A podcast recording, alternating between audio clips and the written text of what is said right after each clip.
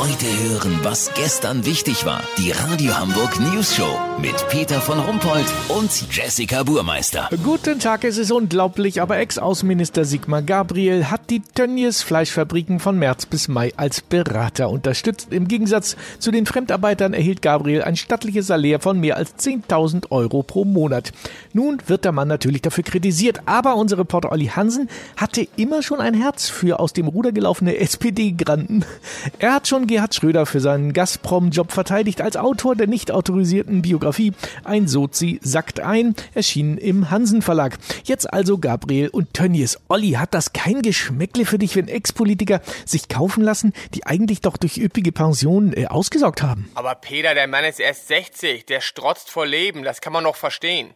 Eigentlich wollte Siggi nach der Politik ja Perlenarmbänder basteln und einen kleinen Online-Shop aufmachen. Neben seinem Job bei der Deutschen Bank. Aber seine Finger sind einfach zu wurstig. Ach so, und dann hat er gedacht, wurstig? Ich kenne doch noch den Typen von Schalke aus der Wurstfabrik oder was? So ähnlich, Peter. Siggi war eingeladen auf einem Schlacht- und Aufschnittsymposium der Tönnies-Werke. So sind die beiden ins Gespräch gekommen. Das mit den Fremdarbeitern, die für 1100 Euro brutto 14 Stunden Schweine zerlegen, kann er sich nicht vorstellen. Siggi war bei Tönnies als externer Berater ja auch nur ausgeliehen. Über die Leiharbeitsfirma Sozenpower, die auch Gerhard Schröder vermittelt. Bitte? Du hast fast gar nichts gemacht? Und dafür richtig kassiert?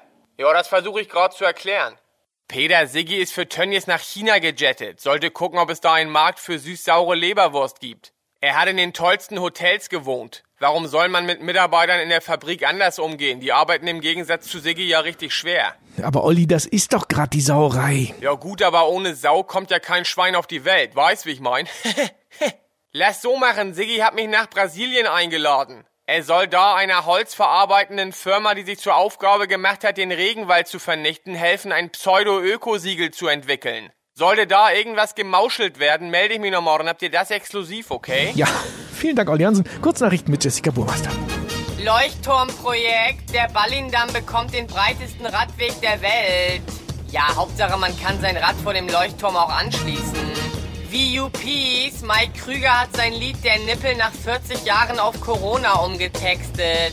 Wer ist denn Mike Krüger, Peter? Der ist, der, der, ja, über den haben die Deutschen in den 80ern gelacht. Ja, ganz ehrlich, das muss echt eine richtig schlimme Zeit gewesen sein. Gott, ja, das Wetter. Das Wetter wurde Ihnen präsentiert von Mike Krüger Nationalpark Quickborn. Das war's von uns. Wir hören uns morgen wieder. Bleiben Sie doof. Wir sind's schon.